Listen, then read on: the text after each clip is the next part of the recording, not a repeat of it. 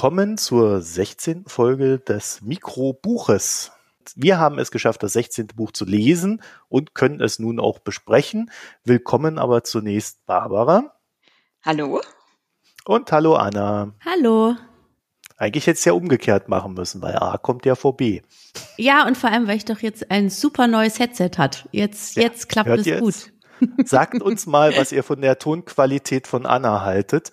Wir haben es jetzt nämlich auch geschafft in der 16. Sendung, ihr ein super duper Mikroökonomen-Headset zukommen zu lassen. Ja. Und weil, vielen Dank an die Frau Mama für die Übergabe. Ja, stimmt, ja, genau. Genau. Und jetzt, ihr könntet mich ja alle nicht sehen, aber ich fühle mich wie, ob ich in einem Helikopter sitze gerade. Zum riesen Headset. Ja, aber sehr schön. Du klingst viel besser bei mir, muss ich sagen. Barbara, wir haben heute eins der kontroversesten Bücher, die wir jemals in dieser Sendung hier besprochen haben, habe ich das Gefühl. Oliver Bullo Moneyland. Zumindest ist das der englische Titel. Auf Deutsch nennt man es Land des Geldes. Und da geht es um das Schlaraffenland, oder? Nicht ganz. Es geht eher um das Land, in dem Diebe und Betrüger die Welt beherrschen. Sprich, es geht ein bisschen um ein Land, das überall ist und äh, doch nirgendwo. Und ich glaube, ich werde auch mich gar nicht bemühen, Bullows Buch inhaltlich hier zusammenzufassen, denn das würde ziemlich lange dauern.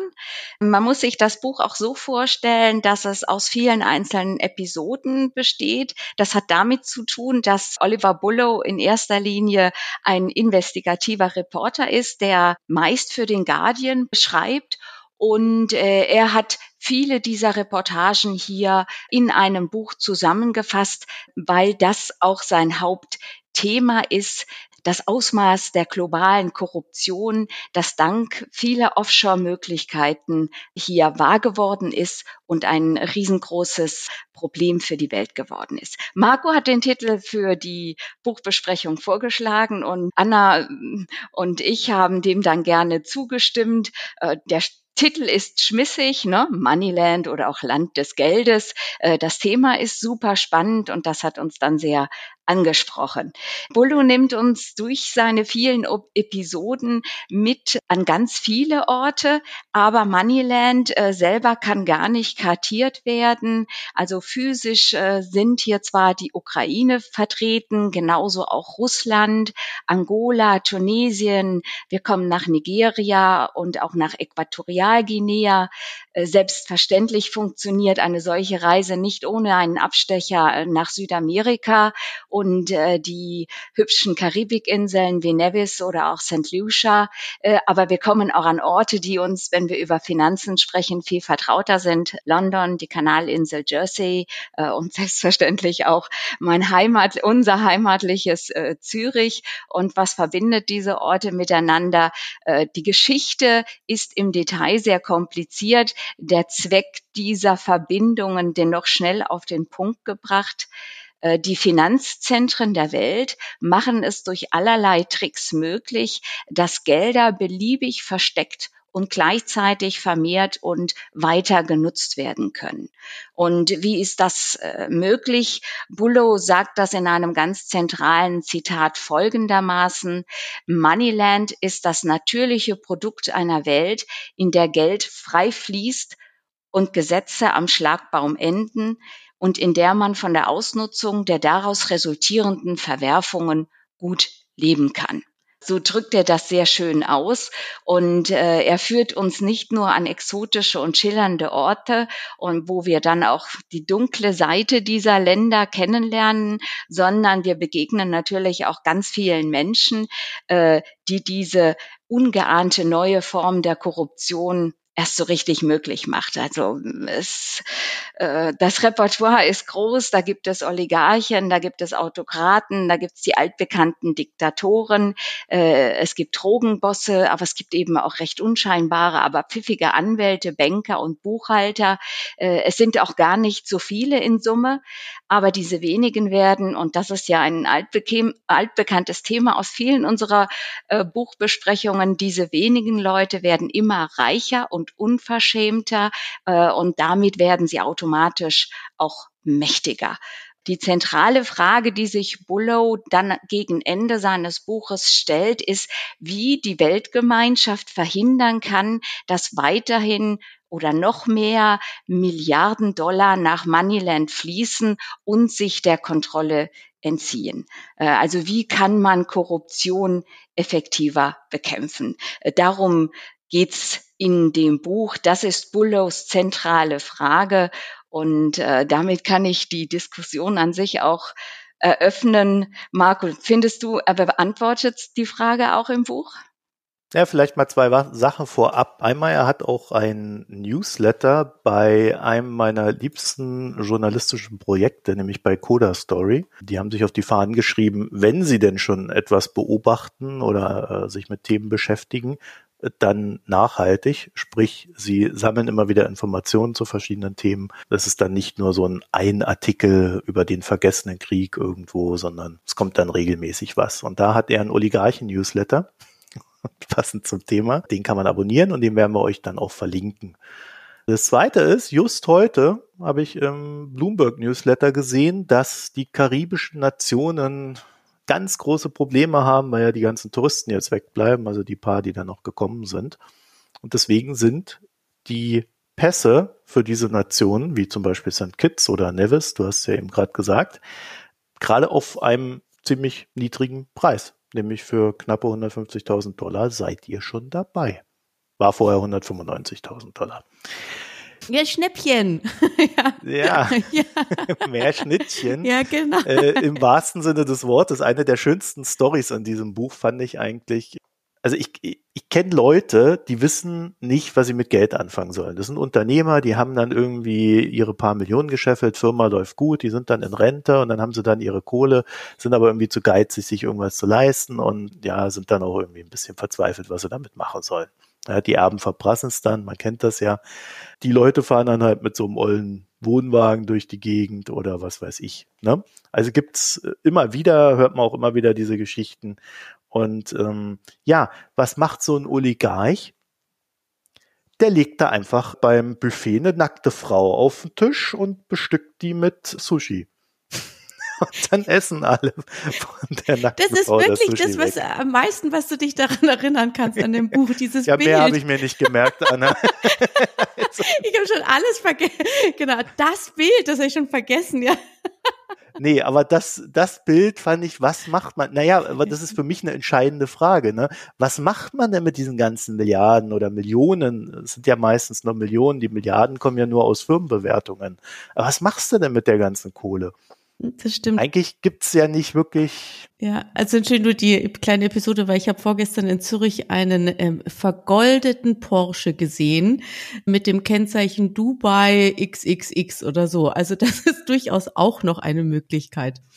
Gab es in Deutschland auch. Der Fahrer dieses Wagens, eines anderen Wagens wahrscheinlich, wurde dann irgendwie zweimal aus dem Verkehr gezogen, weil er es nicht eingesehen hat, dass er das Ding nicht fahren darf, weil das nämlich eine Verkehrsgefährdung ist.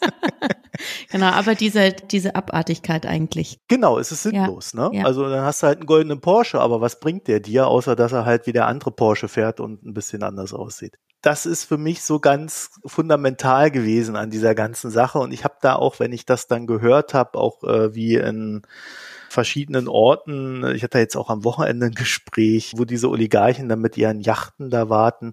Ja, da gibt's dann wirklich so Szenen, wo sich dann so ein paar Mädels hübsch machen, vor die Yachten stellen und hoffen, dass sie reingewunken werden. Ja, und dann sitzt dann wahrscheinlich irgendwo einer hinter getönten Scheiben und sucht die sich dann raus, wie, wie sie ihm gerade gefallen. Aber äh, das ist irgendwie alles für mich so ein, so ein, so ein sinnloses Leben, was da geführt wird.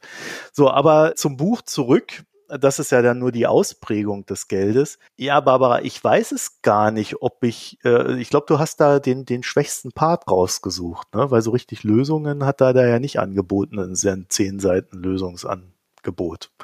Also mehr Transparenz, mehr Markierung. In Deutschland haben wir ja so Sachen wie Geldwäschegesetz, wo du dann einen wirtschaftlichen Berechtigten hinter jede Firma stellen musst. Das ist etwas, was er im Buch selber mehrfach kritisiert hat, dass man gar nicht weiß, wer steht denn da hinter dieser Offshore-Firma, die da 50 Immobilien in der Mitte von London gekauft hat und irgendwie den Markt versucht zu beherrschen. Also ähm, man kann diese Leute nicht greifen. Äh, da gibt's ja schon verschiedene Bestrebungen, aber so richtig, tja, was machst du? Ich weiß es nicht. Ich habe es nicht gelernt aus dem Buch. Aber ich habe sehr viel darüber gelernt, was falsch läuft. Ich weiß auch nicht, weil, Bärbel, du hast ja auch gemeint, eben es ist diese Fragestellung stellt, steht im Raum. Ich habe es nicht so als Fragestellung empfunden, sondern wirklich eigentlich eher das ganze Buch ein Appell an uns alle. Also das und so, deshalb auch mit den Lösungen, die, also die sind wirklich nicht da, aber ich habe das jetzt auch nicht vermisst in dem Sinn, weil es ja im ersten Schritt eigentlich wirklich nochmal darum geht, uns alle aufzurütteln und zu sagen, weil es kommt ja immer auch wieder, das zitiert er ja selber, dieses, na ja, das sind ja nur die Reichen, sollen sie mal machen, es ist doch eigentlich, ähm, so richtig berührt uns das doch gar nicht, aber dass, wenn man sich das genau anschaut, dass das ja einfach eigentlich ein Angriff auf unsere westlichen Demokratien sind und dann geht uns das alle was an. Und deshalb, ich habe das das Buch eigentlich wirklich einfach im ersten Schritt als Appell verstanden. Ja, ich glaube, so, so ist das auch gemeint. Das war auch nicht nur ein Vorwurf an ihn, beantwortet er sie auch, aber das muss man vielleicht für Leser und Leserinnen schon mal festhalten. Also dieser Teil mit den Vorschlägen, wie könnte es denn besser gehen, der ist einfach sehr dünn. Aber er ist Journalist, äh, er hat recherchiert und das macht er sehr ausführlich und das ist im Grunde genommen auch der Appell. Ich glaube, von allen Ecken der Welt zeigt er, wie hier diese Finanzströme äh, schieflaufen und auch aus produktiven Verwendungen wirklich rausgenommen werden, nur damit einige wenige Leute ihren Eitelkeiten nachgehen können. Ja, ich glaube, man muss dem Buch das schon in, insofern vorwerfen, dass es wenig Lösungen beiträgt, weil im englischen Originaltitel How to Take It Back äh, steht. Ja, also mhm, wie wir uns das mhm. Geld wiederholen und äh, der Part, der war dann wirklich nicht gerade ernst zu nehmen. Zumindest fand ich das nicht so. Das ist das Interessante, dass eben die deutsche Übersetzung, die hat das nicht. Warum Diebe und Betrüger die Welt beherrschen? Weil ich glaube, da hat der Übersetzer mhm, sehr viel mhm. Feingespür entwickelt und gesagt, nee, so voll darf ich den Mund hier für die deutsche Übersetzung nicht nehmen, ähm, sonst äh, kommt das als Kritik. Ja, aber wir kennen ja das englische Original. Ich habe das ja hier schon seit zwei Jahren rumstehen oder länger, ich weiß gar nicht, 2018, ja, zwei Jahre. Also die Kritik können wir fahren. Nee, aber was ich sehr gut fand an dem Buch war, dass er dieses Ding aufgemacht hat, was ist eigentlich Geld in einem wirtschaftlichen Sinne? Weil das Hauptargument für äh, diese ganzen Offshore-Firmen, für äh, die Anonymität des Geldes ist, Geld ist neutral. Geld ist angeblich neutral. Und er hat das Ding aufgemacht, dass er gesagt hat, ja, es gibt äh, gutes Geld, ne, also Geld, was für Gutes verwendet wird. Es gibt, wie hat er das genannt, äh, die, nicht freches Geld, sondern halt so dieses Geld, was so an die, in die Graubereiche reingeht, ne? forsches Geld oder wie auch immer. Er hatte da einen Namen für, den habe ich mir jetzt nicht gemerkt. Und es gibt halt einfach dieses betrügerische Geld. Ihm geht es hauptsächlich ja um dieses betrügerische Geld, und er schlägt immer wieder diesen Bogen, dass er sagt, die Argumente für dieses Forschekapital, für dieses äh, Kapital, das in den Graubereich reingeht, die führen eigentlich dazu, dass dann am Ende das ja illegale Kapital äh, da freischalten und wirken kann. Und das ist dann eigentlich auch das Hauptgeschäftsmodell dahinter. Da jetzt da eigentlich das ist ja richtig, was du was du sagst. Vielleicht kann ich trotzdem noch mal zu diesem Punkt, er bringt keine Lösungen. Ich finde, das stimmt nicht so ganz, weil die letzten und im vorletzten Kapitel, die ganzen das Thema zum Beispiel um FATCA, diesen automatischen Informationsaustausch, beziehungsweise der ja überhaupt nicht ähm, gegenseitig ist. Es ist ja kein Austausch, sondern nur die Länder müssen Informationen an die USA liefern. Das ist natürlich ein Riesenproblem.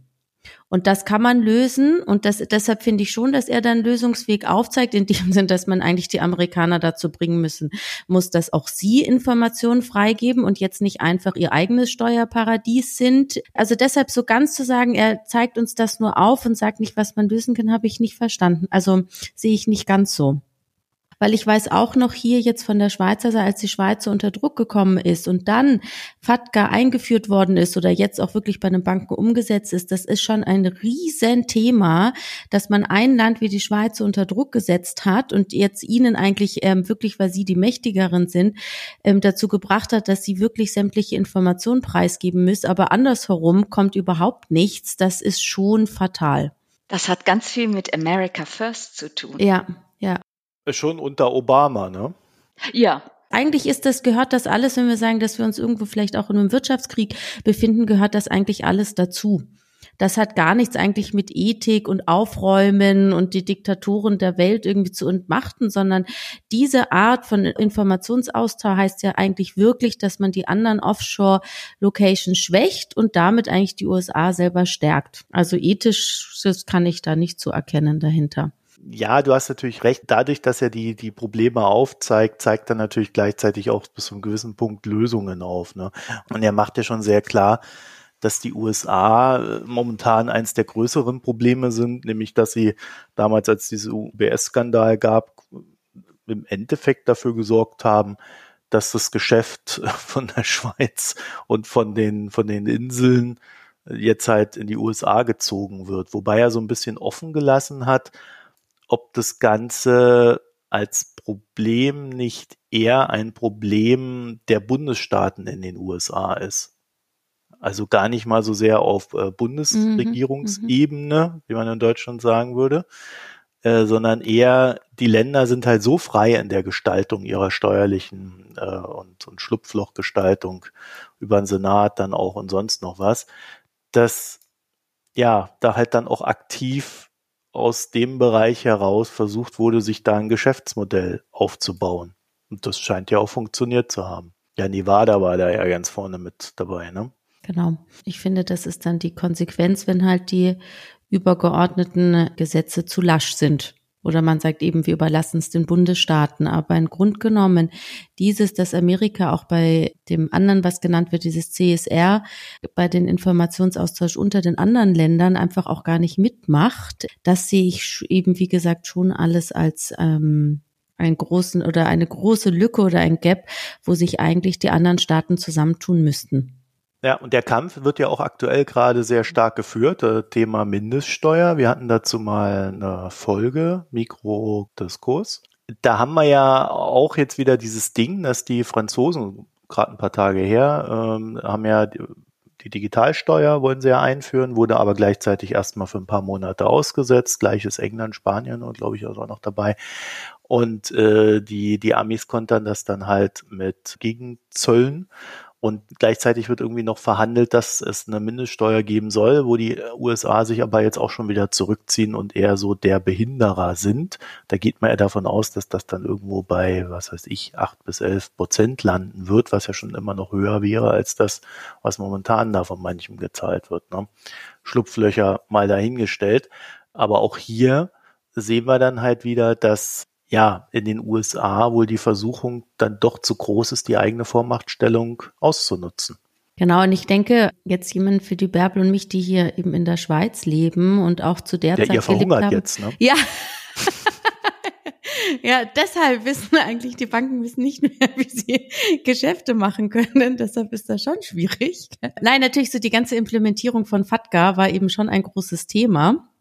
Es ist ja wirklich jetzt ähm, ganz neu.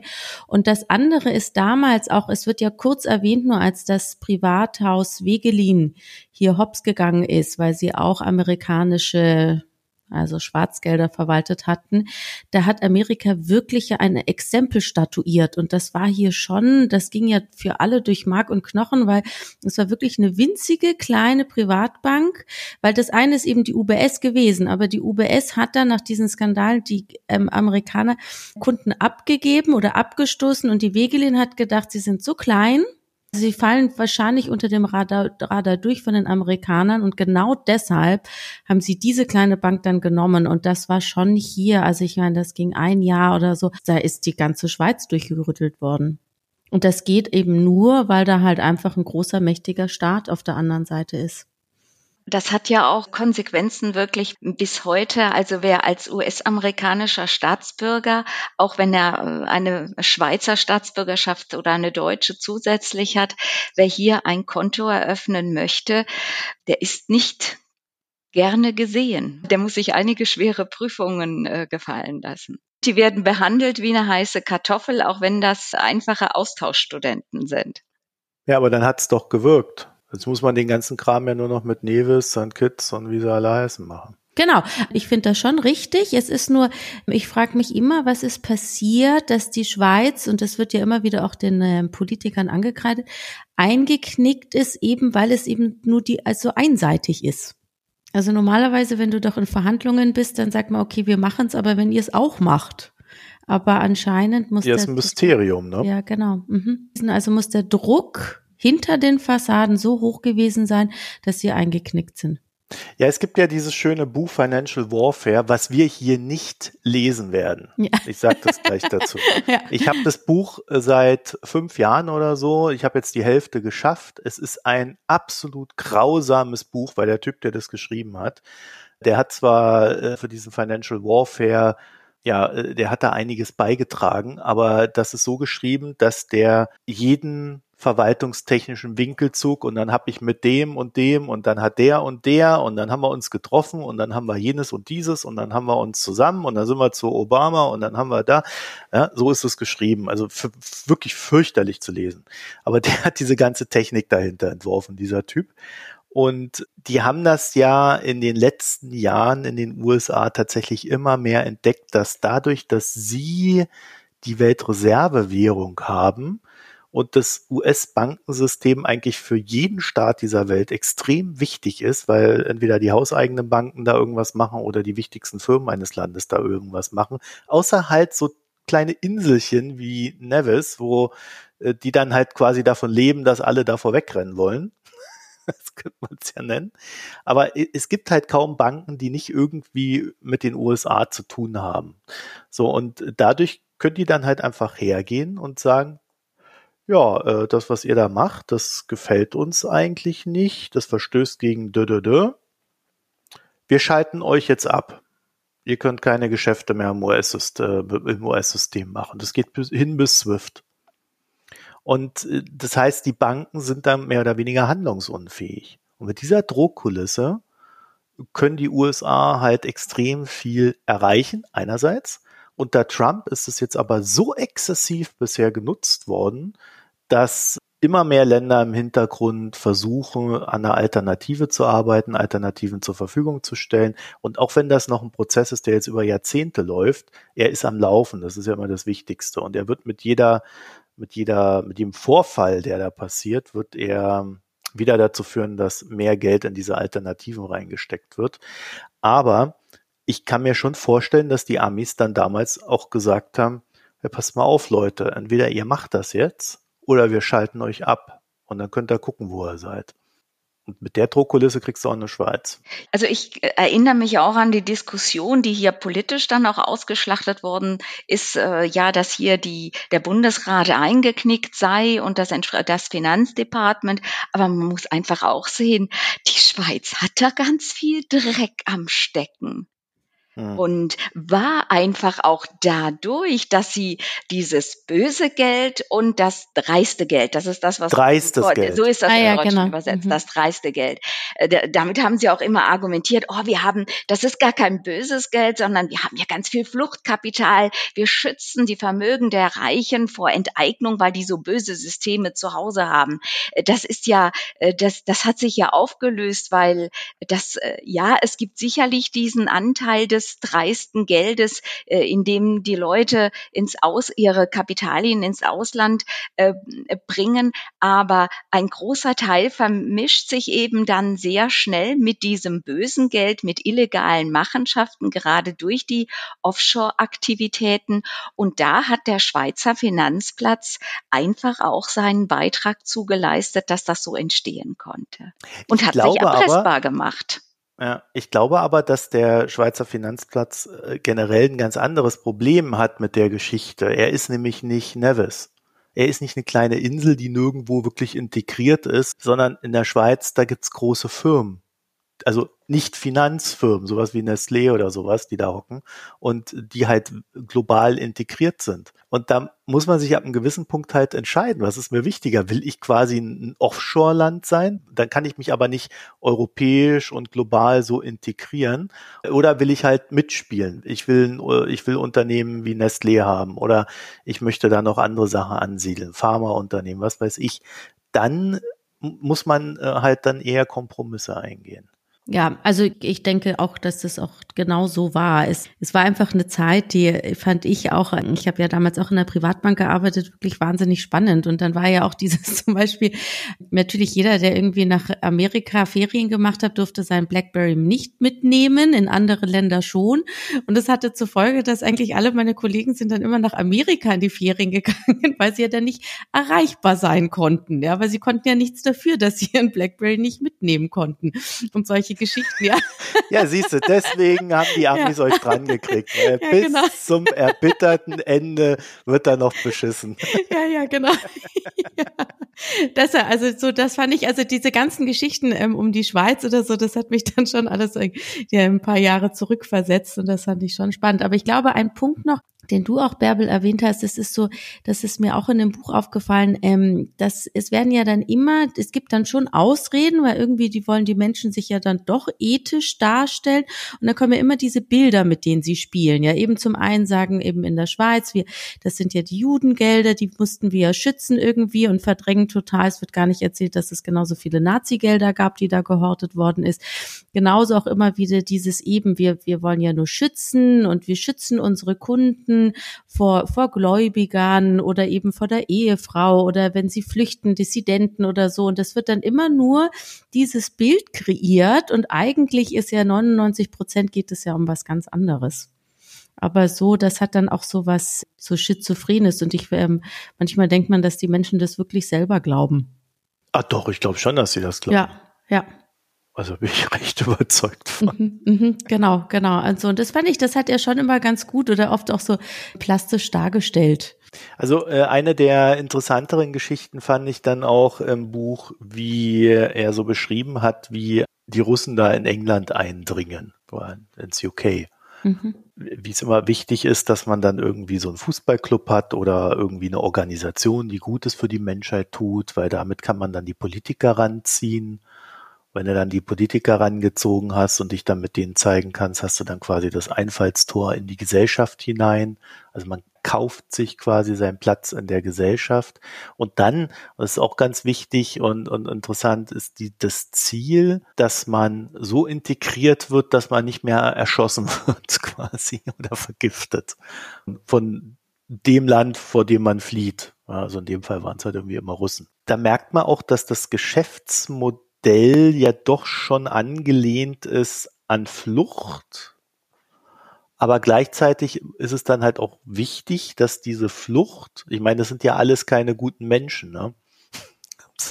Also, äh, äh, wenn man da mal liest, was der Chodorkowski da äh, alles getrieben hat in, in seinen eigenen Memoiren, würde ich jetzt nicht sagen, dass das ein guter Mensch ist, auch wenn er sich jetzt vielleicht für das Richtige einsetzt. Ne? Es wird halt explizit immer zugelassen, und in, wissentlich zugelassen, dass das Böse hinten dran läuft. Es darf halt nur nicht sichtbar werden. Und dafür hat man halt dieses Offshore äh, oder jetzt mittlerweile ja auch Onshore-System in den USA geschaffen, das genau das möglich macht. Das ist quasi ein riesen Selbstbetrug für diejenigen, die das wollen. Und in dem Zuge, das könnten wir ja dann mal machen, ist es doch diese Kleptokraten-Tour mit dem Doppeldeckerbus in London. Ja, ich weiß gar nicht, ob er die noch macht. Ja. ja, aber das finde ich. Aber die würde ich auch gerne. Geld, machen, die ja. Kleptokratentour, ja. Dass man sich da mal die ganzen Immobilien von den Oligarchen anschaut. Ah, das, ah, das fand ich super. Das ist echt eine coole Idee. Könnte man wahrscheinlich in der Schweiz auch mal anbieten. Na, jetzt nicht mehr. Ja, na ja, sagen wir zumindestens die, ähm, trotzdem, die hier leben, um Steuern zu sparen, auch wenn es legal ist. Und dann, und die Häuser, die dann irgendwie zufällig doch alle leer stehen, weil sie doch gar nicht die ganze Zeit hier leben. Davon haben wir schon einige. Ja, Barbara, du bist heute ein bisschen ruhig. Wahrscheinlich bist du schon dabei, deine Offshore-Firmen zu planen. Ich habe nicht mal das Geld dafür. Und ich habe hier meine Insel, die reicht mir in der Schweiz. Das eigene Haus, ne? Auch ich investiere in Immobilien im Boomort Zürich. Das reicht mir vollkommen. Es ist ja ein sehr leidiges Thema. Und er erzählt das, ich bin deshalb vielleicht äh, auch unglücklich oder still, weil das sind ja alles ganz tolle Geschichten, die der erzählt, so fast ein bisschen im Stil einer Yellow Press. Und damit hatte ich Probleme. Ihr nicht? Nö. Nee, ich fand es deshalb so spannend. So dieses Suffisante. Also er, er, schimpft zwar über diese Damen, die da irgendwelche Hochglanzbroschüren von Yachten erzählen und er erzählt diese Scheidungsgeschichte des Models, das dann, ich weiß nicht, 53 Millionen Pfund Entschädigung doch äh, sich erstreiten kann, so als wäre sie jetzt eine Art Volksheldin, weil sie einen dieser Milliardäre doch ausgetrickst hat. Das ist alles sehr suffisant und das hat mir die Sache ein bisschen suspekt gemacht. Vielleicht, ich hätte mir einfach gern ein paar mehr Technicalities gewünscht. Also was ist denn jetzt überhaupt ein Trust und wie fließen diese Gelder und ja, ein paar Zahlen mehr und da stattdessen wimmelt es nur von diesen Menschen, die aus einer Netflix-Serie stammen könnten. Also so wie dieses Meeting äh, Keeping Up with the Kardashians. Ne?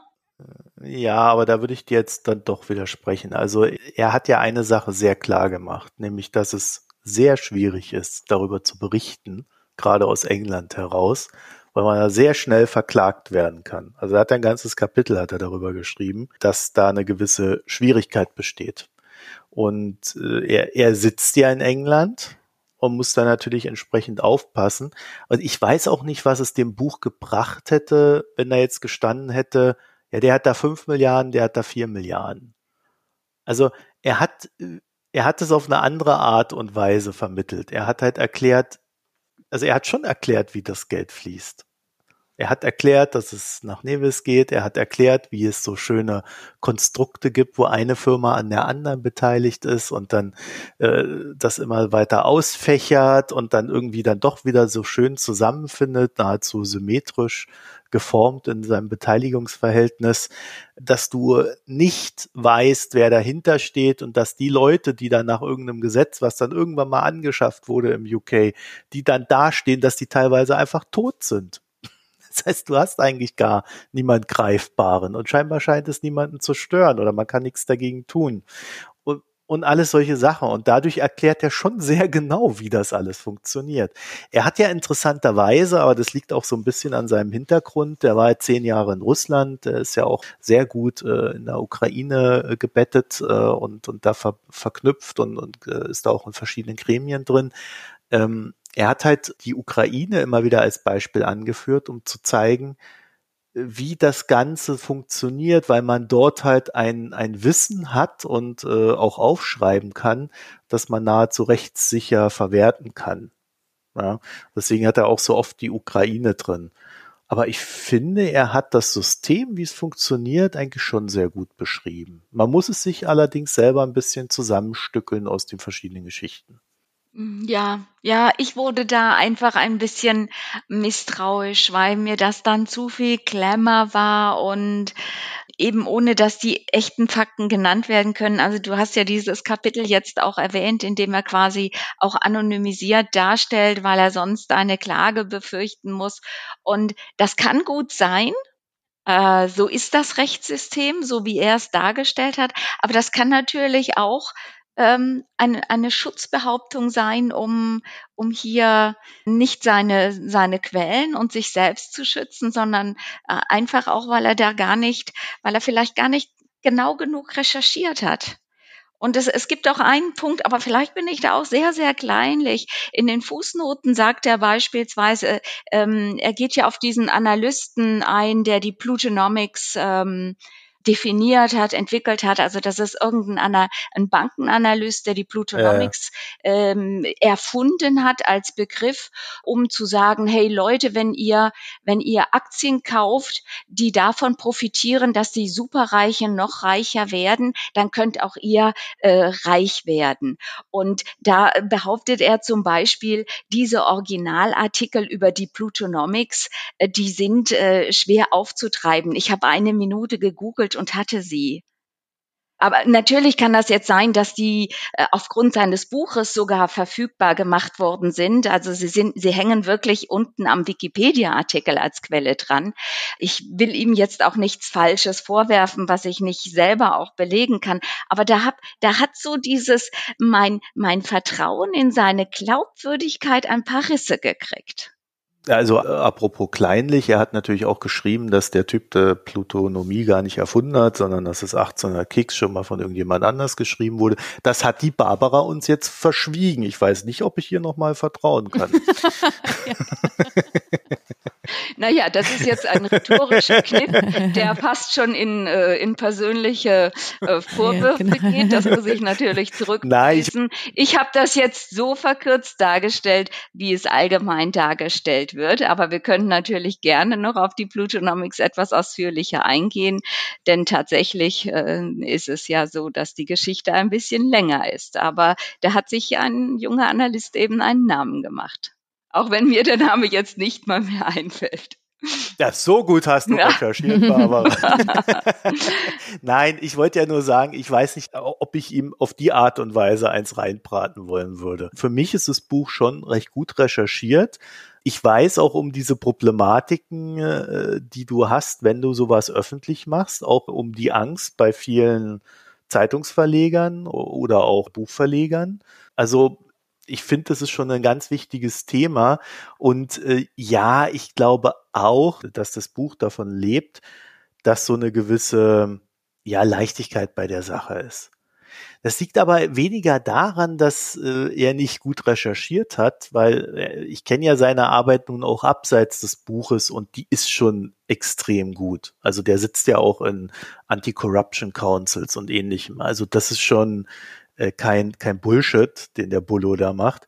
Aber ich glaube, das Ziel des Buches ist, und Anna hat das ja ganz am Anfang angesprochen, es halt jedem begreiflich zu machen, was da passiert. Und das erreichst du, und das ist halt auch so eine angelsächsische Denkweise, hauptsächlich dadurch, dass du Geschichten erzählst. Weil das bleibt den Leuten im Kopf hängen. So wie ich halt mich daran erinnert habe, dass die von nackten Frauen das Sushi essen. Ja, also ich, ich will muss, jetzt ich, nicht, ja. ich will jetzt nicht so zu mäkelig sein, aber sind es nicht dann doch ein paar Geschichten zu viel? Also mir geht es jetzt so, ich hatte nach einem Drittel des Buchs wusste ich eigentlich genug. Und dann dachte ich, äh, jetzt reicht's. Und irgendwie kam, wurde es dann auch repetitiv. Das haben wir auch schon mehrfach gesehen, dass, mhm. dass das eben auch so etwas typisch Angelsächsisches ist. Und dann dachte ich, jetzt kommt doch mal zum Schluss und jetzt muss es doch mal auch eine, eine, eine, einen Fortschritt, eine Weiterentwicklung im Buch geben. Und äh, ja, ich habe ja in der Einleitung dann gesagt, das hat natürlich auch damit zu tun, dass er hier äh, seine einzelnen Geschichten äh, zusammengestellt hat und dass es nicht wirklich eine logische Entwicklung im Buch gibt äh, sondern dass, dass die Geschichten zwar schön ein gutes Bild zusammen ergeben, aber jedes, also es ist wie eine Collage. Ja, also er hat ja im Vorwort selber das thematisiert, dass er viele Geschichten hat. Äh, allerdings hat er es eher so geschrieben, ich habe versucht, möglichst viel aufzulisten, um, um zu belegen, wie es ist. Ja, also du hast natürlich recht, es ist so typisch angelsächsisch sehr viel. Dadurch, dass es so leicht zugänglich geschrieben ist und auch anekdotisch, finde ich es erträglich aber so als analytisches Buch, also wenn du wirklich ein analytisches Buch über Korruption willst, äh, dann wirst du hier nicht glücklich. Äh, ich würde aber es wirklich anders sehen, was die Kapitel und die Struktur betrifft, weil jedes Kapitel hakt schon ein Thema ab und ich hatte nur bei einem Kapitel das Gefühl, das ähnelt inhaltlich einem anderen, sondern jedes Kapitel versucht, einen Aspekt des Ganzen darzustellen anhand von Geschichten und das muss man sich, und das ist halt dann die Aufgabe des Lesers, wenn man es abseits des Anekdotischen will, muss man sich dann halt den technischen Hintergrund dieser Geschichte überlegen und kann dann anhand dessen ähm, so verstehen, wie das funktioniert. Also für mich hat das funktioniert. Ja, bei mir nicht so gut. Also ich muss sagen, dass bei mir es schon funktioniert hat, weil ich finde, dass eben genau das, was er gemacht hat, dieser Kapitel und für jedes Kapitel aufgezeigt hat, wieder eine Struktur, wie das Geld entweichen kann, ob es jetzt über Pässe kaufen ist oder wirklich eben die Androhung irgendwie an Meinungsfreiheit und Journalisten verklagen und so weiter. Und ich finde, er hat entweder ist er, hat er sich selber auf den Weg gemacht und hat eben seine persönlichen Erfahrungen noch geschildert und oder zusätzlich noch diese Bilder von den reichen Leuten. Und ich finde, ähm, im Grunde genommen, ich glaube, am Ende kann man sich dieses Buch einfach auch sehr gut merken. Und darum geht's ja auch, dass es nicht wieder ist. Ich meine, wie viel Panama Papers und so weiter. Wir hatten diese ganzen Stories kennen wir ja eigentlich schon, aber trotzdem vergessen wir es in unserem Alltag, dass es eigentlich existiert und das als Appell und deshalb auch immer wieder diese Wiederholungen. Für mich war das in Ordnung oder ich war zumindest einfach total empfänglich. Ich am Anfang ja auch, aber danach hat die Begeisterung dann etwas äh, abgenommen und ich glaube, ich würde jedes dieser Kapitel gerne als Long Read in, in einer Zeitung lesen am Wochenende. Aber als Buch war es mir dann einfach zu viel. Vielleicht dann doch, weil am Ende der, ja, weil es beim Appell bleibt. Ja gut, also bei der Kritik mhm. bin ich ja dabei. Ne? Also der, der Schluss, der ist dann für all den Erkenntnisgewinn doch recht enttäuschend. Ich glaube, der kommt aber auch daher, dass der nach all den Jahren weiß, dass das politisch halt auch sich nur ja fast gar nicht weiterentwickelt. Ne? Also ich habe mir die letzten 15 Seiten für heute, also das letzte ja. Kapitel aufgehoben oder kam erst zeitlich dazu und dann muss ich auch sagen, so hups, es war wirklich so, hä, jetzt zu Ende. Ja, ich hatte dann auch gedacht, da kommt irgendwie mehr jetzt. Genau, vor allen Dingen liest man dieses letzte Kapitel und dann so nach der Hälfte, man weiß ja, dass das nur noch 15 Seiten oder 10 Seiten ja, sind. Ne? Ja. Und nach der Hälfte denkst du dir so, okay, wo kommt denn jetzt der Punkt? Also wo, wo will er jetzt was vorschlagen? Ja, genau, genau. Es gibt nicht lösen. so ein, das Resümee ja. fehlt irgendwie, das, das stimmt. Aber das wollte ich schon noch sagen, Bärbel, dass diese Abartigkeit eben mit dem Reichtum, ich glaube, das ist schon wichtig, auch immer wieder aufzuführen. Also ich kenne ja viele dieser Namen nicht oder auch zum Beispiel diese angolanische Tochter, die sich da irgendwie ein Brautkleid für 300.000 dann kauft. Ich habe das mal parallel dann alles gegoogelt und da merkst du irgendwie auch selber, ja, das ist wirklich Realität. So läuft das. Aber sag mal, Anna, viel wichtiger. Äh, ich habe das ja auch gegoogelt. Ja. Fandest du das Kleid so geil? Nein. Ich fand das ja irgendwie, der hat das ganz anders beschrieben, ne? den großen Klunkern da dran. Ja, genau. Ich habe gedacht, was ist das für klein? Ja, genau. Ja. Da kann jetzt die Barbara wieder sagen, ja, seht ihr, der ist nicht vertrauenswürdig. Ja, genau. Nein, aber das ist so, ähm, dass einem das schon, also das findet wirklich so statt und so ist die Realität und das ist wirklich da irgendwie, er ist, was war der Vater im Ölministerium und diese Bereicherung und wie das ist. Ich glaube schon, dass es immer wieder das Aufzeigen dieser Abartigkeit braucht. Das ist mir eigentlich lieber, diese Abartigkeit, als immer also auf diese nicht Tränendrüse, aber immer dann im Vergleich irgendwie so, dass die die Armut, Armut und das Leid, das hat er ja gar nicht gemacht. Er erwähnt es und er, er, er stellt es an den Pranger und sagt auch eben, wie schlimm das ist. Aber damit könnte er theoretisch ja auch die Menschen packen. Und mir war das eigentlich ganz lieb, dass er das so nicht gemacht hat. Barbara. Dem stimme ich zu. Also das fand ich auch sehr angenehm. Also es gibt ja dieses sehr unangenehme Kapitel über das Gesundheitswesen in der Ukraine. Da hält er das nicht so ganz durch, weil da wirklich auch berichtet wird, wie es Kindern, die an Krebs erkranken, ergeht, wenn ihre Eltern äh, diese Gesundheitsbehandlung nicht finanzieren und äh, wahrscheinlich nicht mit vereinbarten Preisen, sondern auch noch mit, mit extra Goodies für die Ärzte, weil es äh, gar nicht anders geht. Äh, das ist eines der wenigen Kapiteln, aber ansonsten, er, er drückt nicht auf die Tränendrüse, sondern will eher diese Empörung heraufbeschwören gegen die Reichen und will ja, da ja. gar kein äh, gegeneinander ausspielen aufkommen lassen. Das finde ich gut. Das, das, das gebe ich zu. Ja, er hat es quasi zweimal drin, ne? Äh, einmal mit äh, Angola war es, ne? Und äh, Ukraine. Was ich auch okay finde, dass es grundsätzlich thematisiert, aber dass er es nicht, nicht so vorne dran stellt, weil das ist ja die eigentliche Perversität und das, ich habe es ja gleich am Anfang rausgehauen, ne, dass die Leute im Endeffekt wissen sie nicht, was sie mit dem Geld anfangen sollen wenn ich das so rausprasse für Immobilien, Fußballclubs, also Lust und Völlerei, ne? das ist so, wenn das der einzige Zweck ist, dann ist natürlich schon die Frage, wofür. Und äh, ich finde, diesen Gedankengang, der war mir, also mir war das so noch nicht bewusst und das ist definitiv, obwohl ich es ja wusste, ne, aber so richtig bewusst geworden ist mir das erst durch das Buch. Und das finde ich, ist dann in dem Sinne schon eine Leistung. Aber Barbara hat natürlich komplett recht wenn sie sagt, das ist sehr repetitiv. Also Äh, man muss dann diese Geschichtchen auch schon mögen, um das dann über 300 Seiten durchzuhalten.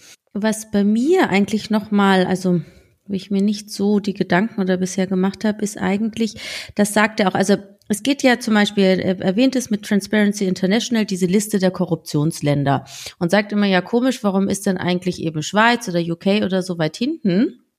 Weil eigentlich sind es doch wir oder die westlichen Länder, die helfen, dass das Geld gewaschen wird.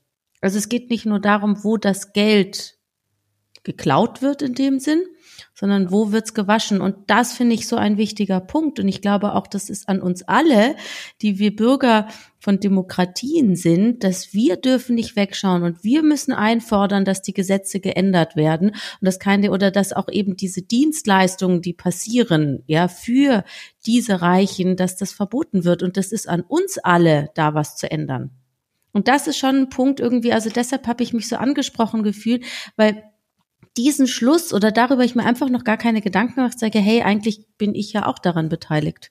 In der zehnten Konsequenz.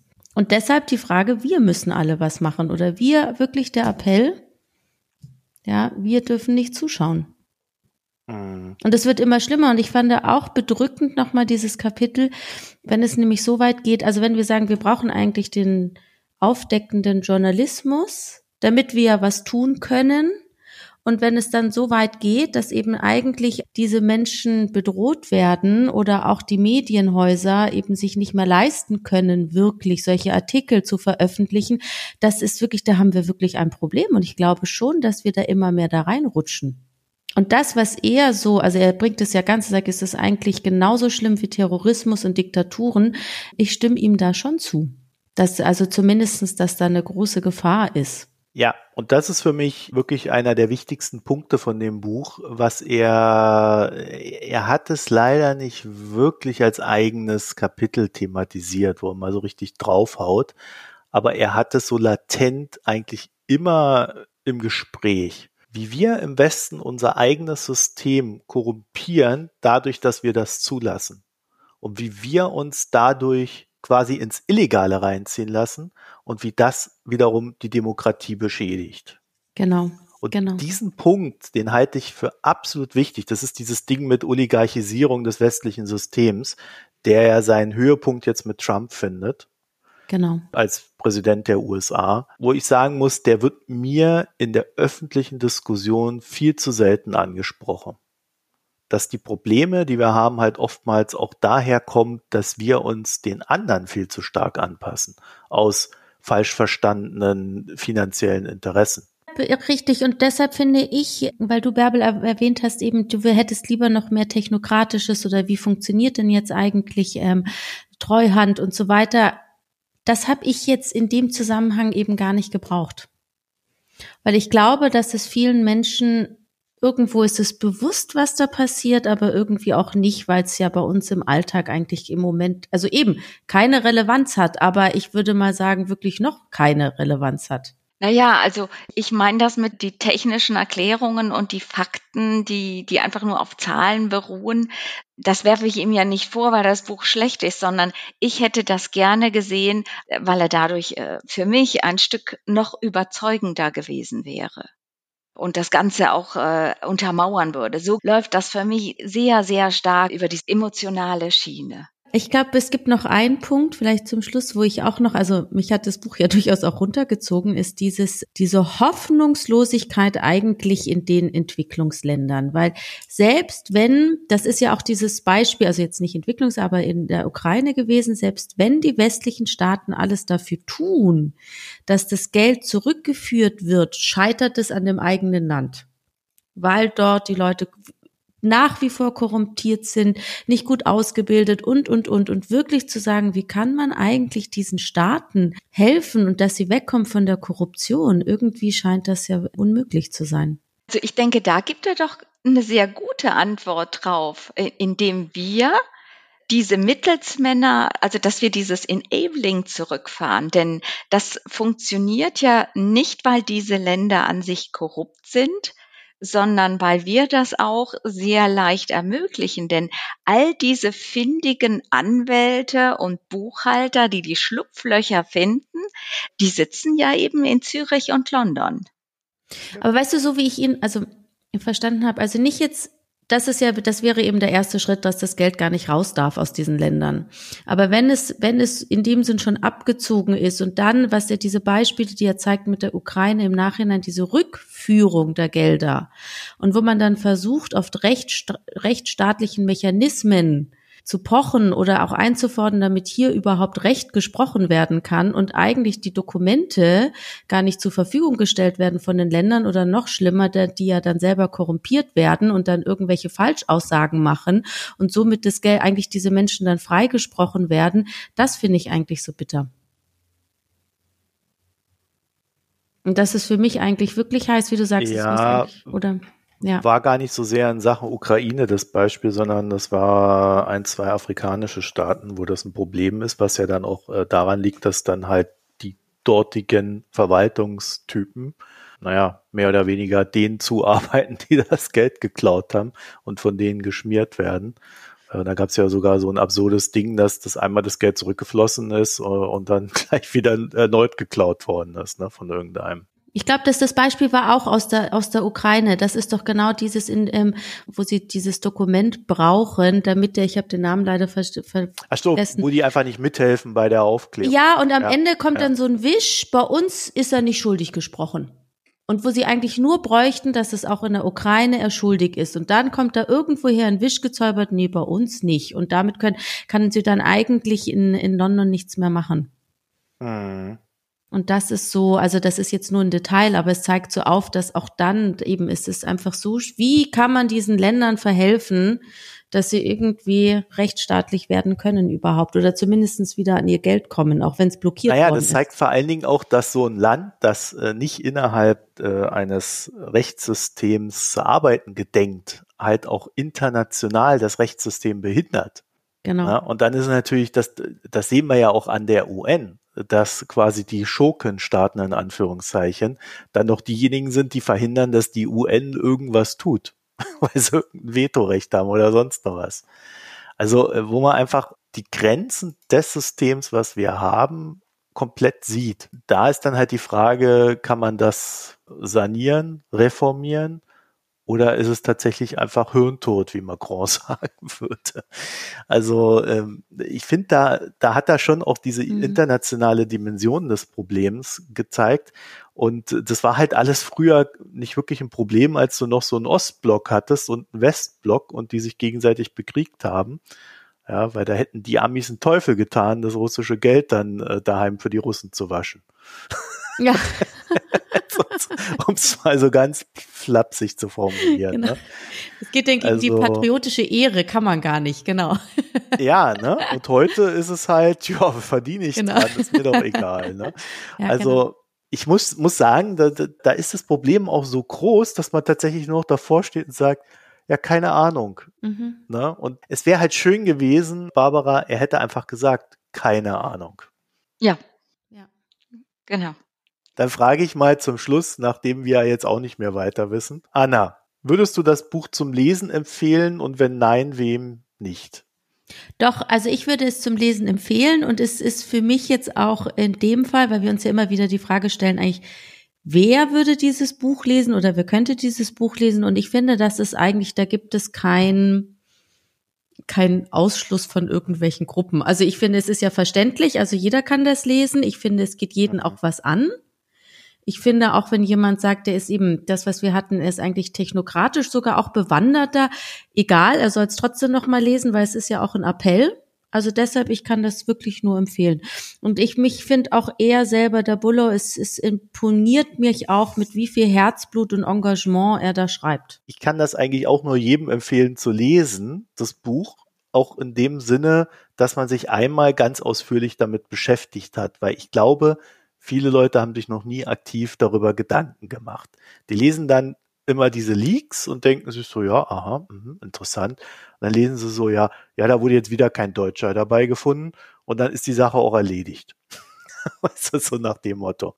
ich glaube, dieses Problem ist größer und es würde uns gut tun, darüber nachzudenken und vor allen Dingen auch viel mehr politisch Forderungen zu stellen. Dafür ist es ein sehr guter Einstieg. Wo es nicht so gut ist im Ausformulieren dieser politischen Forderungen, das würde ich nicht erwarten, wenn ich da jetzt mit Lesen beginne. Von mir nahezu uneingeschränkte Leseempfehlung und ich bin auch sehr gut mit der Art und Weise zurechtgekommen. Barbara. Ich finde das Buch schon auch gut. Also ich will jetzt nicht dastehen als diejenige, die das äh, schlecht empfindet. Ähm, ich glaube, weniger wäre manchmal mehr gewesen. Äh, die Personen werden mir manchmal ein bisschen eben zu ausführlich und zu schillernd dargestellt.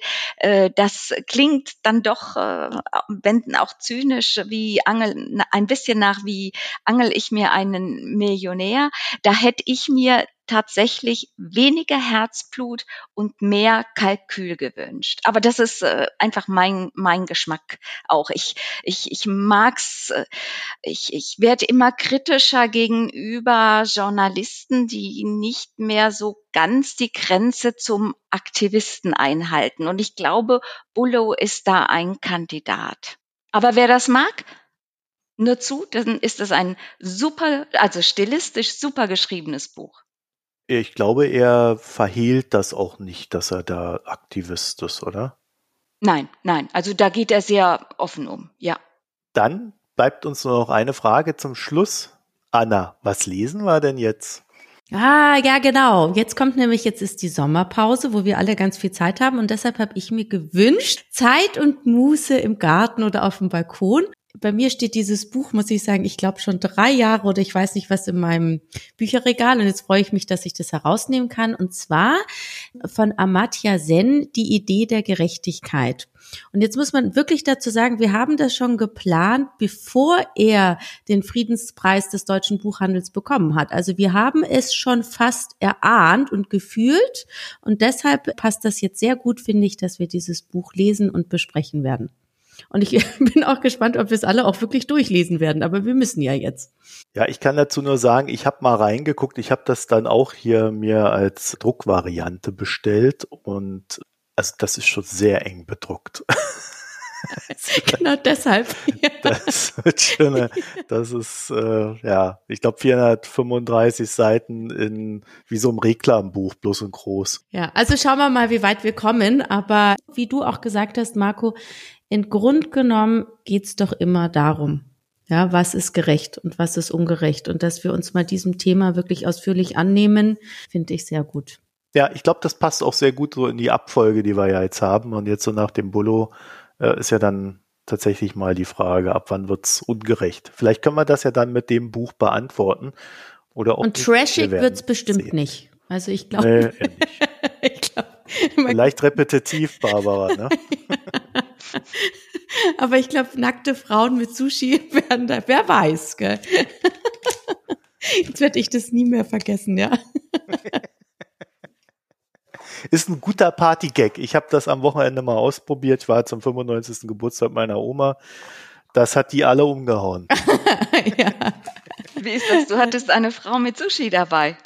Nein, ich habe das erzählt, äh, diese Story. genau. Okay, also, dann wisst ihr Bescheid. Amartya Sen lesen wir. Ich werde das nochmal verlinken. Ich habe auch die kleine Entscheidung getroffen, auch weil es sich nicht gelohnt hat, aber auch weil es mich nervt, da jedes Mal da diese Links zusammenzusuchen. Wir werden nur noch äh, Buch 7 verlinken. Amazon sparen wir uns. Ja, also dann könnte man so auch nichts Gutes mehr tun, wenn er da draufklickt. Sondern wir nehmen nur noch Buch 7. Das ist ja, die nennen sich ja der Buchhandel mit der sozialen Seite oder irgendwie sowas. Also die spenden dann Teil ihrer Einnahmen. Und äh, ich glaube, das ist dann am sinnvollsten, wenn wir da eh nicht so viel Umsatz da haben. Also weg, spart Zeit und der Rest, der dann doch noch klickt, tut was Gutes. Deswegen werden wir nie Oligarchen hier, ne? Das ist das Problem. so. ja, das denke ich mir auch immer. Ich mache ich mach auch immer nur Sachen, die nicht, wo ich kein Geld kriege. da es ja jetzt schon Mitte Juli ist, wir haben uns ja so Ende August, Anfang September mal vorgenommen. Ne? Also mal sehen, ob das soweit klappt und wie gut wir da durchkommen. Und Ja. dann melden wir uns, wenn wir es geschafft haben. ja, und wenn, genau, wenn die Pause länger ist, dann wissen alle warum. genau, das ist dann der Grund. Ja. Genau. Okay, aber in dem Sinne wünschen wir euch jetzt erstmal einen schönen Sommer, natürlich einen schönen Lesesommer. Ne? Und wer hier so ein paar Buchfolgen verpasst hat, äh, die, die sind ja dann alle zum Nachhören noch hier im Feed. Da könnt ihr euch gütlich tun und vielleicht auch die ein oder andere Anregung für den Lesesommer mitnehmen. Also dann, wir wünschen euch eine schöne Zeit. Bis bald. Tschüss. Tschüss. Schönen Sommer. Tschüss.